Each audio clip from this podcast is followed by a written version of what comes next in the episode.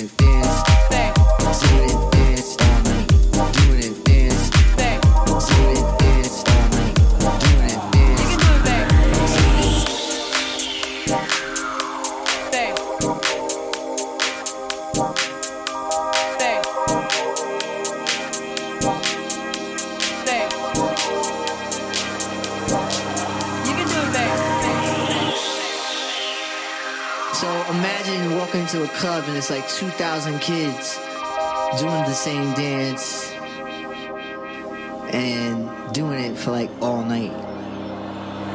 You can do it, babe.